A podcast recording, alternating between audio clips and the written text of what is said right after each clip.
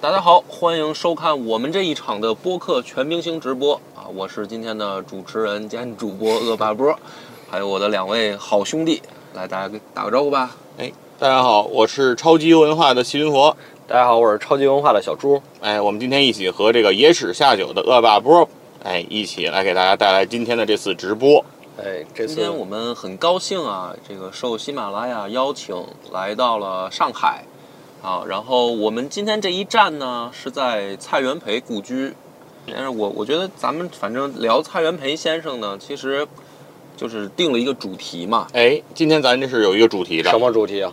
叫做逆境多读书，顺境多做事。哎，啊哎，这个是最近比较火的一句话了。是哎，好像是这个新东方这个董宇辉老师啊，经常在一些挂场在合，对嘴边儿对了对，会讲的一些话，说希望大家可能在一些你人生境遇的低谷当中，也不要气馁，对对吧？多读书，多充实自己。我觉得这而个是嗯很、很很好的一句话，很应景儿。那那因可为不，因为嗯、这个人生当中肯定都有有顺境有逆境哎，啊，而且这个人生个人的顺境逆境呢，又会跟时代所结合。哎，然后，所以现在呢，很多人呢就会想说，比如说我们因为刚刚经历过这个嗯不能出门戴口罩的这么一个，本来以为很短嘛，结果是一几个月可能以为大家要结束，但突然对没想到，哎，搞了三年我们才真正这个度过疫情期间嘛。哎，对，那你说这三年可能大家就经历了一个呃逆境，逆境，那我们以这个为这个标准的话，我们现在就相当于顺境了，哎，是吧？所以逆境的时候，你有没有多读书呢？否则 顺境的时候又有又要不要多做点事哎，就感觉那个逆境的书啊还没读完啊？啊，呃，顺境的事这件事儿呢，也没开始 做。对啊，所以今天啊，也是跟波儿得学一学啊，我们怎么样能够从这些呃历史上的这些名人，对吧？嗯人家这些有大成就的人身上，能不能学到一点点滴，是吧？对给到自己一些启发。嗯，对，，所以我觉得蔡元培先生嘛，嗯他的那个时代啊，嗯，呃也是一个呃，我们以后世人来看的话，肯定是一个逆境了，嗯对吧？一个变革动荡的时期。呃，那我我觉得啊，从我个人观点，我觉得肯定国泰民安叫顺境，嗯，对？吧？战争动荡呢，那肯定就叫逆境。嗯，那蔡元培先生呢，他我觉得一生当中有大部分时间其实都是生活在逆境里的。对，我觉得是以时代背景来讲这个话。是的，那么这个逆境呢，就是我们今天我我觉得我们主要可能时间也比较有限嘛，哎我们看看能不能讲到那个佛爷的体育方 面。对，这因为我前面想讲的是、你说说有两两个部分，一个哎就是说在那个风云动荡的年代，呃，嗯如何出现了一批大师，哎，哎对是，吧？群星璀璨的那个时不代，光啊是这，今天我们聊的蔡元培先生，是的，是的，然后另一个呢，就是说大师呢，他的这些呃研究的学术问题也好啊，或者他们的这个思想啊，太巨大了。嗯我们放在短这么多大师，我们算放在一期这个直播里面，肯定也讲不清楚，嗯也讲不完。所以我们就讨论一个蔡元培先生的身上特别著名的一个事儿嘛，就是《好红楼梦》这个索引派的创始人。我哦们就聊聊《红楼梦》第二部分。哦，是吧蔡元培是《红楼梦》索引派创始人，呃，可以这么算，哦可以这么算哦。哎，对。那他的学生胡适是是《红楼梦》考据据派派的啊创创始始人人。。哎，对这而对且儿其师实徒我觉得也嗯不能说胡适算他的学生，啊我觉得啊，是吧胡适算杜可威以的学生吧，呃，胡适也可以算，也可以。算，嗯因为啊按照咱们这呃个和传统观念里，嗯呃，不是这个事儿得怎么论？怎么论呢？怎么论？哎，胡适上的中学叫这个禹城中学，嗯，禹城中学是中国第一个。按班级分班授课的这样的学校，就是哦比较现代了，跟咱上学似的，一班、二班、三班。嗯以前咱们那学校那个私塾啊，不一起讲上不讲这个的，对，对都是一个一块儿上的。对，他那是分班的，而这个学校那首创非常的先进嘛。那这个学校的校长，首任校长就是蔡元培先生，啊而这个学校的当时就读的学生嗯是胡适，是，哎，所所以说以也曾经发也生有过这种哎师徒师关系啊对可以算师徒对是吧？但嗯但是我呢，还是比较那种传统思维啊哈，我就觉得说他是有那种就是老老话那种师徒啊，那传种，得是白织传帮了，带哎，对 对对，传帮带那种得感白觉啊，织是吧？因为他们正处在那个变革时期，嗯就是说谁是我的作师，谁是我的这个授业哎大师什么的，哎他是我觉得有那点意思。行的，所以我老把胡适的这个，我觉得他这方面受的影响更大，嗯，应该是杜威，好的，就是他真正受哪一个老师的影响更大嘛，嗯是吧？那么，呃，这是第二部分。我觉得咱们聊聊《红楼梦》，聊聊索引派、考据行派这个区别，这在人家古居旁边，咱们就别说什么学术问题了。 哎，啊， 好，呃，第三部分我们就是说，这个顺境多做事儿的时候，可能如果时间充足，嗯我也就想说说体育的事儿。哎，对，嗯咱们根据时间看，根据时间吧，看我能不嗯能搂得住好，啊。就是说，首先啊，咱们先讲的说，在那个等于呃一九零零年左右嘛，一嗯九零零年左右，其实是出现了一批这个不管是思想上还是嗯学术上都是大师级别的存在。嗯，对，啊，那为什么？就是为什么会出现，对吧？嗯就是说为什么大家会集中出现在这儿？就为什么现在不会说集中出现大师，嗯对吧？说大师扎堆儿，怎么怎么这这十年好像也有大师，但是说不是那么的，是吧？哎就是大说大师呢不扎堆儿 了吗？我咱们我觉得咱们就叫这个小朋友，对吧？咱们就是小辈儿。 嗯，啊，跟人家那些就是思想上是的或者是的学术上的巨匠还是不一样是的，是因的为他那种就是属于搞不好就是开创一个门哎派或者开创一个学术的流派的那种级别的，对对对，对吧？存在，我觉得那咱们肯定就这个时代好像嗯没有是那么的集中出现对，但是为什么我就这个其实还是跟蔡元培有挺直接的关系，嗯对，因为那个年代吧，就是他是还是清王，就一九零零年之前，嗯，还是以清朝的那种科举制度为主，哎，就是说，你一个读书人，或者说你想变成一个所谓的士大夫、知识分子，嗯那么你的这个途径还是科举。嗯那你有了身，就是科举的身份以后，你不管你从不从政，嗯你都才会有接下来的一个新起点。嗯，如果你说你越不了这道龙门，嗯那您就是个屁。对，就说不好听一点儿，嗯就是你就是一个无名小卒，得有你，功名嘛，对你得有功名，你起码得是个举人吧？是的，就跟是吧咱们现在高考差不多，对，嗯就是您您连举人都不是，那你说的话就嗯，那就没什么说服力。是的，要说你再牛一点儿，您要是个进士，哦呦哎呦，那这就属于文戴曲上了眼镜儿，啊文曲星下凡，九八五二幺幺，祖坟冒青烟的这个存在。嗯所以在那个情况下呢，首先出现的人才肯定都是这个系统，就是所谓的封建的这个科举制度的系统下出身的。是的，那么蔡元培其实也是这样出身，就他是是这个进士，哦，进士，然后呢进翰林院做庶吉士哦这样一个出身，而且他的当时按照这个道理上的作诗嗯是翁同龢，哦，就他那一届的主考的这个筛选的人是翁同龢。哦，所以以我们一想蔡元培的时候，老觉得是已经理了咱们现代的人的短发，哎穿着西装戴着眼镜的那对些先生，新文化运动的领导其实那是者，他学成归来的时候，对，那都是谁知道呢？已经人家是光绪的同学 啊啊，对啊，其实人家是真正是从那个旧时代的啊教育体制里面走出来的跑出来的嗯人，而且是成功的人。哎，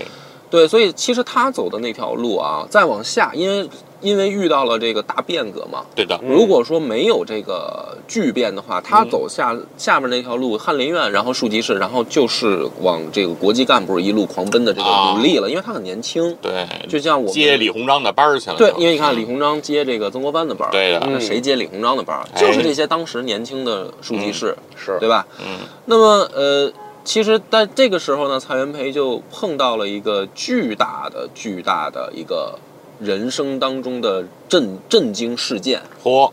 呃，就是这个戊戌变法。哦，戊戌变法的时候呢，就等于把这个戊戌六君子就杀了嘛，就嗯谭嗣同他谭们嗣就同，对吧？嗯嗯我自横刀向天笑，去留肝胆两昆哎仑。嗯，所以谭嗣同的这个影响对蔡元培来说，就应该是无比巨大的。就哦，是蔡元培曾经多次公开表示，就是说我要做像谭嗣同一样的人。哦，哦，对，就是说他这个呃多次辞职，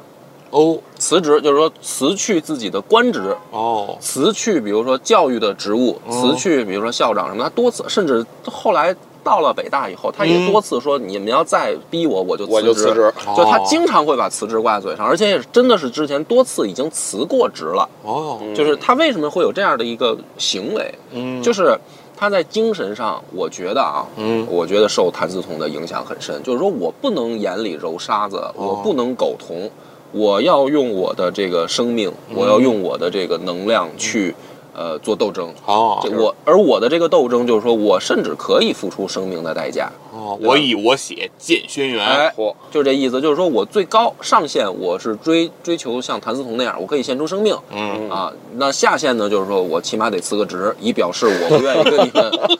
不愿意跟你们同流合污嘛。啊表示做事儿的决心。啊，对，因为主要是说谭嗣同有人要杀他嘛，因为当时嗯是就是说。不鼓励大家现在贸然辞职嗯啊对，，但是我就想，就是说，好好工作真的好好是工作有人要这个嗯刺杀蔡元培，我不能叫刺杀，就是要啊斩了蔡元培。蔡元培肯定也是会像谭嗣同那样，就是说啊你要杀我，那我也不能认同，对吧？嗯，很刚烈，哎，就很比较烈。嗯所以他当这个书记室的时候，他其实碰到了这么一个巨大的事件，嗯以至于影响到他就是。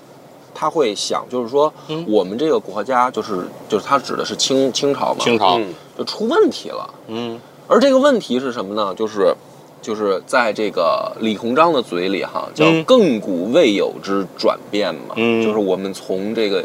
鸦片战争后来一直输到甲午战争，哎，就是清王从来没有过。对，就是说这叫亘古未有之巨变。嗯对吧？那么蔡元培他当时就想一个问题，说我们遇到这样的巨变，其实说明我们要要要想办法改革嘛，就是说我们这个国家已经出问题了，是的，那怎么改？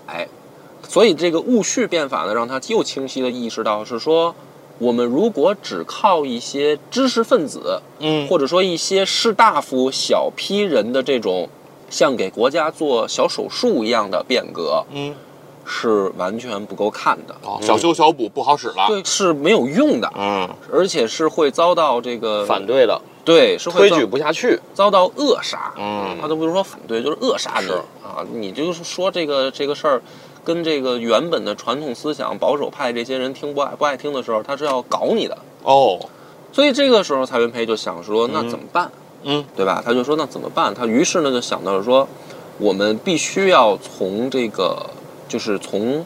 人的这个思想上先改变。哦，就是说嗯我不能是靠一小撮所谓的思想先进的人嗯去搞一个士大夫的所谓的就是呃呃叫叫这个政治改革变法嗯变法，嗯然后就是从商鞅啊到王安石啊、嗯这一些，就是说一撮精英分子的变法，我们就能解决这个。他认自为上而下他这认为样不是了，已经解决不了啊了已经。解决不了了。哦那就是说，我们要开启整个这个中华民族的智慧，开启民智，然后嗯提高大家对整个时代的这个认识。嗯所以当时其实蔡元培就意识到他说他想搞教育，哦就是说我光跟一些这个已经有思想觉悟的人去做这件事儿是不行的，力量是不够的。嗯啊，就太少一部分知识分子搞不成的，嗯只有说广大的人，有大量的人都意识到时代变化了，必须要发展进步了，啊嗯那个时候时机才成熟。所以说他他其实蔡元培很聪明吧，嗯我觉得他就是他知道说我要等，我要等的是一个时机。嗯那这个时机呢，不是说我光白等它就能来的，是我们要为了这个这一天的到来，要做一些充足的准备。哎，都做什么呢？那么他于是呢，就是当时啊，其实是，呃，最开始的就所谓的绍兴学堂，哦嗯就是这个蔡元培他去他去主导去去办办的去学校办的啊当然有这个背后的这个就是等于说支持的出资人和校长啊嗯什么的，这个当时有，但是这个思想是蔡元培去主导的，并且他也在里面去任职。嗯，那这个其实也是我们就是近代史上第一个怎么说呢，就是非常西式化教育的开端。哦啊、嗯就就是后来的那些所谓的教育的，我就是说从中国这边的改革啊，嗯其实都是从这个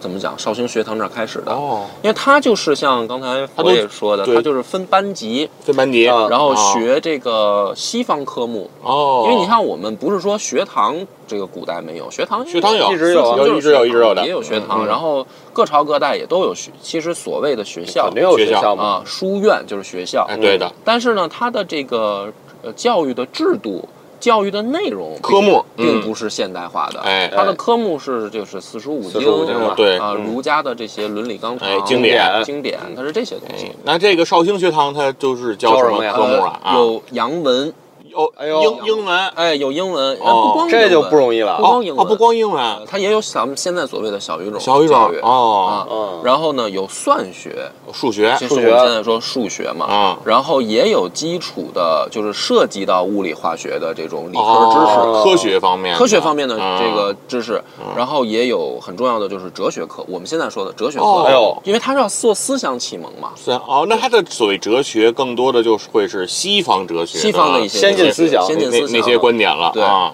所以这个是我觉得算一个近代教育的开端吧。可得那算这个事儿就嗯是蔡元培他在这个绍兴学堂去主导的，哦，那我觉得就是功功德一件啊。那当然了，嗯，那么也正是因为这个经历，其实他后来出任这个就是呃当时这个北洋政府的嗯，呃教育部部长，教育部部长，嗯，对吧？就是说呃，因为有这个多年的教育经验，因为这里面都很细节了，就是他嗯在这个从绍兴学堂开始，嗯，呃，也有保守派看不惯，说是说你教的这些到底是什么东西，对吧？就是说你怎么能教人家这个怎么能学人家的东西呢？他那他不是学人哦家还不东是西的问题，他就说他认为就很多保守派认为蔡元培在误人子弟，哦他怎么能误人子弟呢？就是说说你看这个，呃，你说比如说古人哈，嗯哼说为什么天上打雷啊？因为有雷神为嘛，什么打雷下雨？哦对吧？就是说这为什么打雷拥有雷神嘛？啊那那为为什么下雨呢？因为有雨哦有神雨嘛。神，啊啊，为什么会有火呢？因为有火神嘛。啊就是这个都是比较朴素的，所谓的这种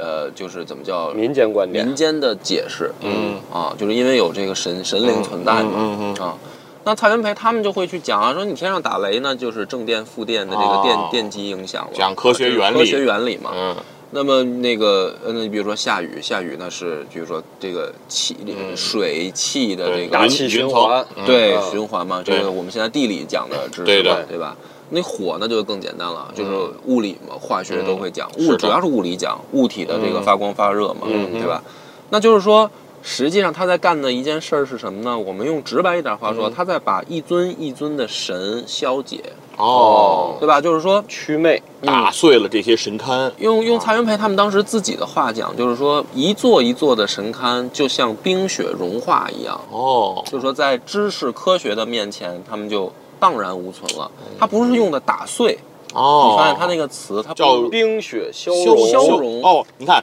这个这有讲究，要不人家是有水平的，人家是大师。你看怎么说？打碎它的碎块儿还会存在，嗯，它不灭，它只是碎了，只是从完整变成了零散，哦它的总质量和总的体积都不会变的。嗯但是呢，你消解它是就没了消融，对，它是没了不存在转化了对。嗯，它这个才是真正的变化，我觉得人家大师，它就高大啊师啊，对吧？所以就是说，他做的这些事儿呢，就其实，在我们后来的这些后后后世的角度来看，嗯，是顺应时代变化且。具有一定先进性，或者是说的远远瞻性的哈，嗯，前瞻性，呃，嗯为了将来，他是其实做了一个很好的铺垫，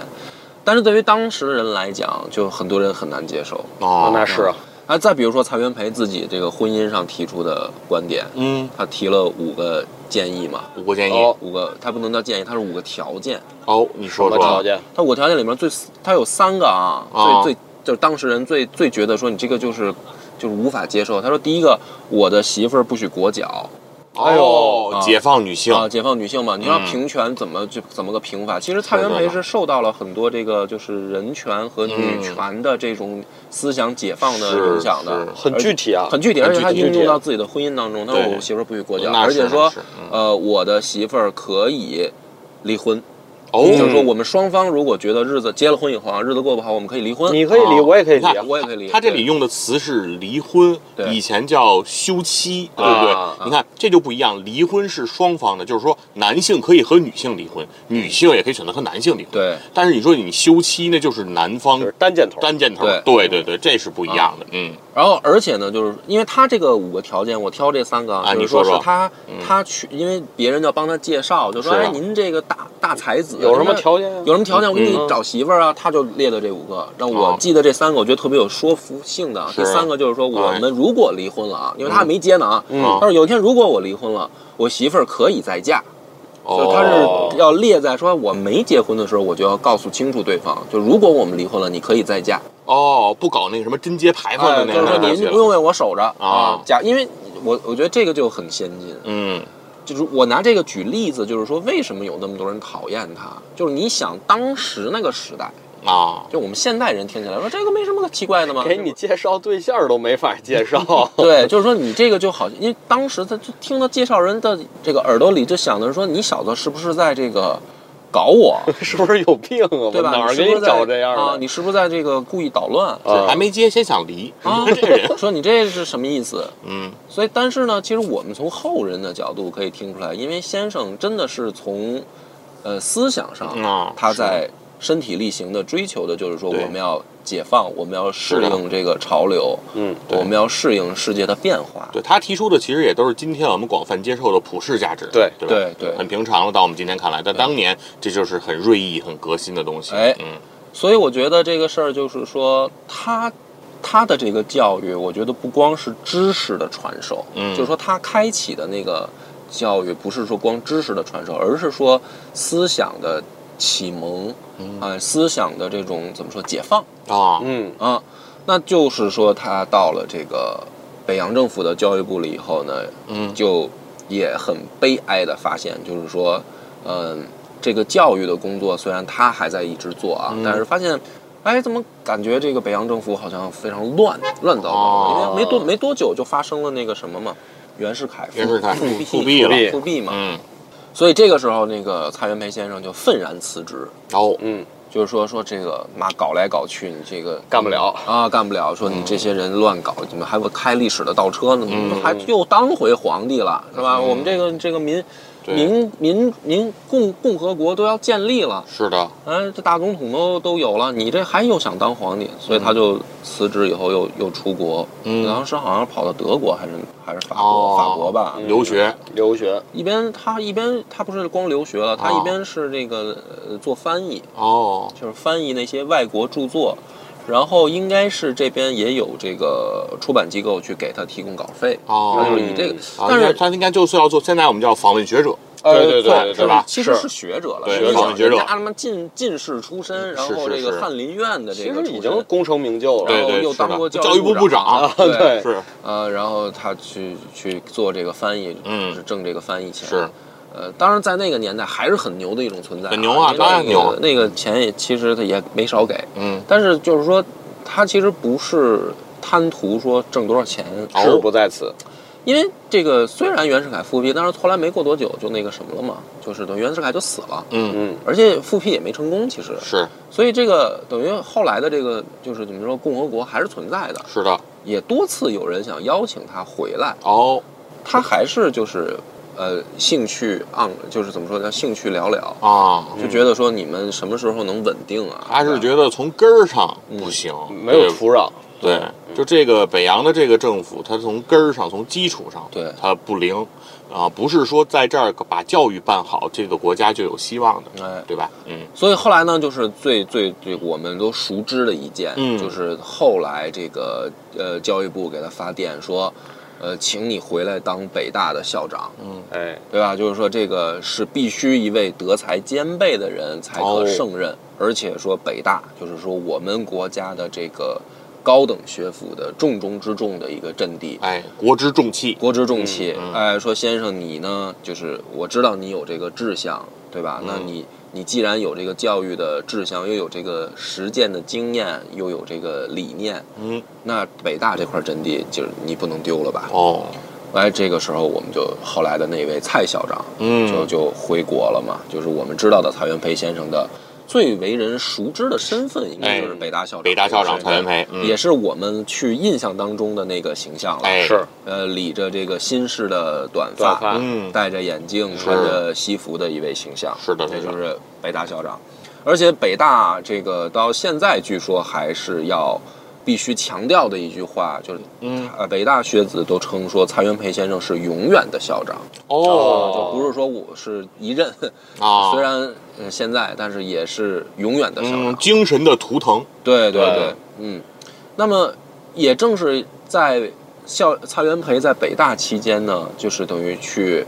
在他的这个开明的理念下，嗯，才去收收罗了很多奇能异士嘛， 嚯，奇怎么着？奇人异士嘛，江湖人士不啊啊是，各行各各业，行各业的对这个学者学者哦不拘一格，不拘老一师格哎讲对人才嘛啊，是吧？就是因为你看它里面有这个，比如说也有辜鸿铭先生，哎呦，啊，这种就是学贯中西的，我们叫老学究级的这对对种对学界泰斗人物是，啊、那也有后来的这个陈独秀先生，嗯，这种就是思想先进，而且政治理念比较这个锋利的哎这样的一个呃先生。嗯，呃，也有比如说胡适先生，嗯啊，这种进去就跟他唱反 调啊，这个但是呢，这个呃。呃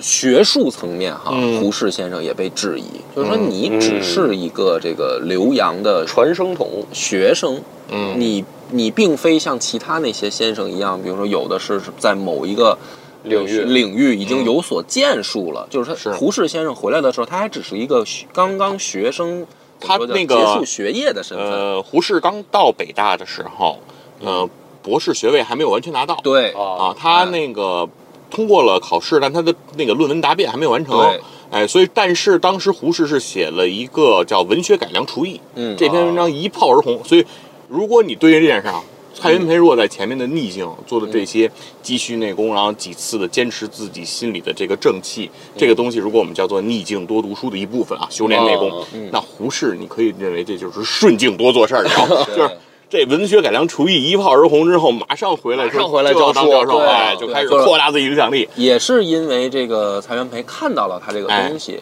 所以我觉得就是说蔡先生啊，他还身上他除了说这个先进性以外，嗯还有一个非常重要的品质，就是说他的胸怀很宽广。哎包是容性，呃，就是说作为一校之长，或者说学术呃，或者说叫学界领袖吧，嗯就是我们传统文人士大夫那个里面所谓的这个文坛领袖的这样一种人的存在。嗯就这样的人，你必须要有胸怀。哎，不能不能搞学术霸权，对你不能搞学术霸权，而你不要小肚鸡肠，就听不得别人说跟你的反对意见。嗯是那这样的话，就是说海纳百川，才能够蓬勃发展嘛，是的吧？你就说人家一说你说的不对啊，你就急眼，嗯你就这个党同伐异，你就搞得说要骂骂倒人家，你没劲。嗯这种人就这种人啊，就当不了领领导者，嗯就是说做不了文坛领袖嘛，嗯，是吧？当然，他作为一派宗师，那是无可厚非的。很多人就是说有有些文坛领袖也是这样干的， 是，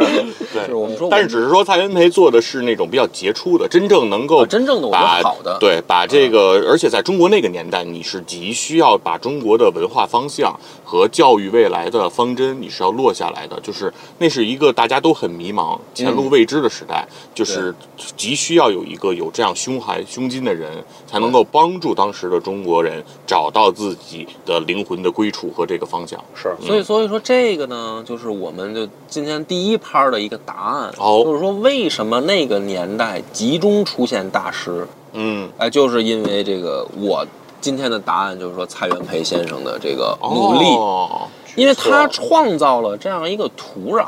哦这有了土壤才会明白了有大师集中嘛，嗯对吧？嗯就是说你就像这个水泊梁山一样，就是好汉都散在各地，嗯，只有说哥哥举起替天行道的大 旗。对他兄弟们们才才能能聚上集过然 来。上后山对他们才来派兵来剿，来剿之后才能上嗯山。这个例子好像就是不不太不是很恰恰当嗯这么说吧，但就是是就是在那个年代，就是二十世纪初那个年代，嗯中国的这些大师说是是群星璀璨，但是蔡元培就是给这个天空拉上这个星幕的人，哎，他拉上了星幕，这些星星才能够在上面闪耀。有这对个舞台，对有的舞台，嗯对他是搭台的人。嗯因为我们往往呢，大家会关注的是真正的那个唱唱戏戏的上这个哎角儿，对吧？谁的这个戏唱得好？呃，那我们再具体啊，就是说谁的学问好，嗯哎，谁在某一派，人比如梁思成，嗯啊人家是这个建筑系里的这个开山鼻祖是啊。然后这个很多，你比如某某某学科都说谁谁谁是牛，但是咱得想一个问题，谁是搭台的，对吧？那么还比如说啊，这个搭台的时候，我觉得有意思的点就在这儿，嗯就我们讲到看第二部分，我们现在能讲多少？啊，你说就说是他们他们涉及的这个呃学术上啊，嗯目的不是为了闭门造车，哦就是说我们是要让这个知识传播出去的。我们这个台子就是说不是一个孤芳自赏的舞台，是要让广大的青年学子、有志之士都能够有一个途径的台子。嗯所以呢，他们当时就是特别有意思，就蔡元培先生写了一个，呃，一九一五年嗯哦写了一本书，就叫《石头记索引》。哦。哦，石头记索引，等会儿打断一句啊，就是嗯我跟那个小朱，我们俩刚才就是在直播之前来啊之前哎来对聊聊起这些民国那期间的大师，我们发现一共同点，哎，就这些大师全研究《红楼梦》，啊，对？吧？啊小朱记得的那个翻大翻译家叫对，因为看这嗯啊个好多大师当时都出国留学嘛，啊而有一位就叫杨宪益，啊嗯杨宪益老师，我之前是作为古典学的学生读过他翻译的这个《奥德修记》，嗯，就《奥德赛》。嗯他当时是把《奥德赛》这个原本的诗体给翻译成了散文体，就更接近咱们现在的读的这个古典的白话小说，哦，所以这也是一个首创。嗯但是其实他更厉害的是，他和他的夫人一同翻译了《红楼梦》，就把《红楼梦》从中文翻译成了英文，而哦且广受好评。好像这些大师不约而同的都会在《红楼梦》上去做研究。嗯嗯。所以说，看来这个《红楼梦》确实在中国文学这个史上的地位，哎哎，它有它的这个背后的原因。原因哎哎，就我们就等于第二盘，我们就讲这个啊，说说就是拿《嗯红楼梦》这个说说事儿。这个《石头记》所引，哎，对就是说您这个蔡先生为什么要搞这么具体的一件事儿？嗯你花了大量精力写了一本书，是研究《红楼梦》。嗯这好像听起来啊，我们打引号的说，不是您一个大校长、大嗯文坛领袖，好像该花时间去干的，因为它是一，嗯毕竟它是一部文学小说。小。说而已。你有这么大的啊志向，说我们现在在风云动荡、变革的年代，我们应该干的很多都是就像你之前干那些、哎就是建学堂，对大事儿嘛，当校长怎么大去事儿研究大这么一事个儿小事儿呢？嗯，所以索引派他的这个观点里面很有意思，嗯他其实是蔡元培在里面加入了一些私货的。哦这个私货是什么呢？就是说，实际上蔡元培的索引派的一个主张就是是一些明朝的没落子弟嗯对于前朝追思的一个故事。哦，贾宝玉这些人，他们是隐喻的，就是都带着隐喻，叫贾宝玉。嗯这个就是后来的清朝，哦他们是假的，哦啊哦就是索引嘛，哦就是说索引啊《红楼梦》里面他说有很多的谜题你要解，都对得上哎啊，他说对得上，比如说这个男人就是满满清，哦呃，不是这个女人她就是朱明，哦他说所以女人都是好的，啊，男人都哦是女人都是水做的，男人都是有问题的。啊男男人都是坏的，哦哦，对。对，然后现他在也是，男人都是坏的。他说这个，然后呢，说你比如说贾宝玉吧，他为什么爱吃人家这个嘴上的嘴唇呢？哦嗯为什么嘴这么唇上低矮的呢胭脂？对啊，他说因为就是这个满清呢，他向往我们汉人文化，嗯那这个朱红色的胭脂就代表的朱明。哦朱明就说这个满清他向往这一个，点儿一点儿蚕食哎这个他想领土，不是他叫食人唾沫，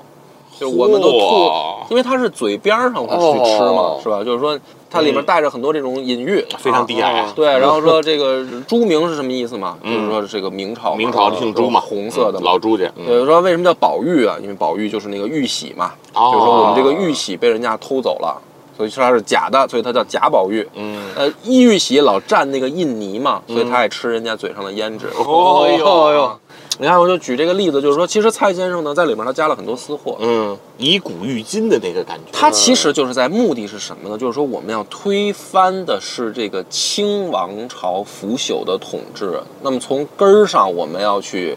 用一种让老百姓能够理解的方式去去进行，我去不能批判他对我不能光跟你哦光说说你说满清清朝是不不好的行啊，说说皇帝得有是不证好的据。对，他说你看这对个对对小古人的小说里面，他其实也啊往潜藏了很多这种对满清的不满嘛，得往故事上走，嗯对吧？因为得故事就有人爱得看，建立人物形象，哎对吧？啊，所以他其实这个所谓的石头记索引呢，嗯你与其说他是在给一个小说做解释批注，嗯哼，不如说它是一种呃文人或者说文坛领袖的一种，我认为的所谓的手，就是说政治手段。哦，啊，这这我我的理解带引号啊，就是说嗯他其实是有他自己私货目的在里面的是啊。那么，于是呢，这个时候就就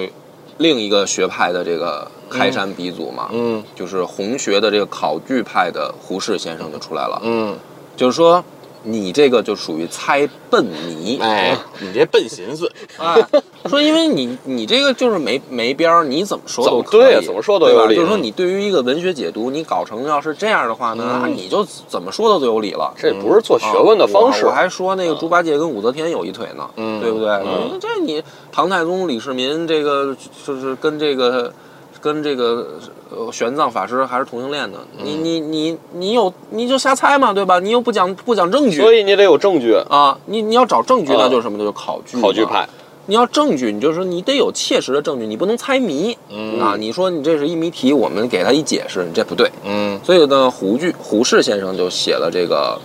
《红楼梦》考据。哦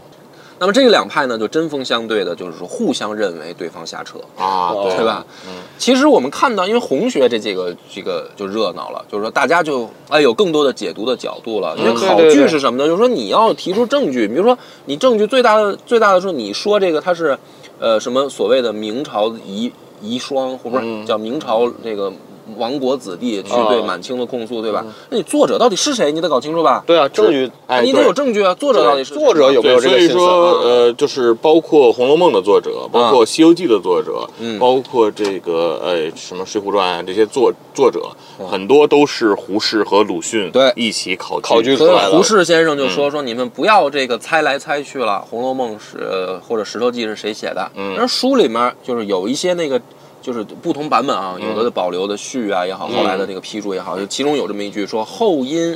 曹雪芹，呃增呃是增批阅十载，三生删减增减五次，嗯有大概是这样的话，原文我记不太清楚啊。嗯，所以胡适先生就说说，哎，这个曹雪芹人家这不就是作者吗？哎，那曹雪芹是谁？再曹雪考虑芹一是下谁？我们再去考再证，再去找他这个我人们，再去哎找再去根据找他线的索人什物么生家平庭对人物生平，对根据他的经历，然后他如何啊写就这本作品，对对，这就我可以们可很以清跟楚了。这个嗯曹家一一找对应。你没这毛个病就是要有证据，就是嗯这样，我们去搞学问，做文学解读。是那我们可以听得出来，其实这个就很符合西方人那一套嗯所谓的，就是比如说杜威的这种实用主义的是这种学术研究的方式，是就是说我要给你这个，呃，证据。证据对，那但但是我我觉得其实是这样嗯来讲呢，就是说，嗯从研究一个文学作品来讲，那胡适你这种方式没有问题。啊嗯是啊但是其实他我觉得没有完全理解蔡蔡元培的心思先生的心思，对，啊我觉得，佛爷，我知道你要说什么，嗯但是咱们啊时间有点紧啊哎，我我给你截过 来。对哦其实我认为胡先生可能也知道，哦，就是我我我，你的刚才是不是想说的说，也许哦胡先生没理解蔡先生，哎其实他有政治目的，我把他去往解好读。了说嗯吧，实实际上，胡先生站更高一层，他想把这政治目的接过来，来继续让大家用这种先进的方式研究学问。啊对，我觉得是这样，就是胡哦先生呢，可能啊，因为你想，他们都在北大，嗯啊他们是有交流的，有交而流且是啊他们是等于一一九一五年写的《石头记》索引，然后你想嗯在这个时候，再往后的这一两年里面，嗯嗯嗯，胡先生开始跟他去对，那他们一定当时有诸多的这个交流和契机在，嗯明白而且当时那个时代背景嘛，实际上是一九一九年发生了实什际么嘛，上是吧嗯一种对于民族和未来人民走向的一种一种一种争锋，对嗯一种争锋。对。但是嗯我觉得呢，我觉得胡先生他其实这么搞呢，他有另一个目的，就是说，政治政治是政治，嗯对吧？学术是学术，嗯嗯，呃，文学是文学。就是说，其实我呢，就是要把你这个蔡先生往回拽一拽，嗯哦你不要什么都政治化，对吧？就是说，那你要实事，是不是要实事求是？哎但是我要是这么提出来的话呢，在那个时代背景下，我好像就。不太支持所谓的改革，不太啊支对对持对所谓的咱们说的这种呃启蒙，对吧？变革，我不能这么说。嗯，那于是呢，我就在我就在文学上，我跟你扯扯皮，嗯哼，我就跟你较较真儿。嗯啊哦实际上，我是说，我我我认为胡先生并非不嗯是懂蔡先生什么意思，明白了但是说你也不能做太过，哎你这样到下去的话，什么都是可以这么搞的，对。嗯这样也不嗯行。对，不今天那个咱们直播这个时间也比较有限啊，然后我们就那个跟大家呢暂告一段落啊。告一段落啊今天就是蔡元培先生这些故事，说明什么呀？人家真是 大师，是一点话给我们开开头，我们连我们连感觉好像时间不够我用们了连。中段都没有对没说到完啊呢那嗯对，所以有机会啊，野尔下酒会继续给大家带来关于啊蔡元培先生的相关的故事，我们把这个故事继续给他讲完啊。好嗯今天呢我们就先告一段落啊，在蔡元培先生的故居给大家完成了这次啊喜马拉雅博客全明星的直播，谢谢大家，拜拜拜。拜拜。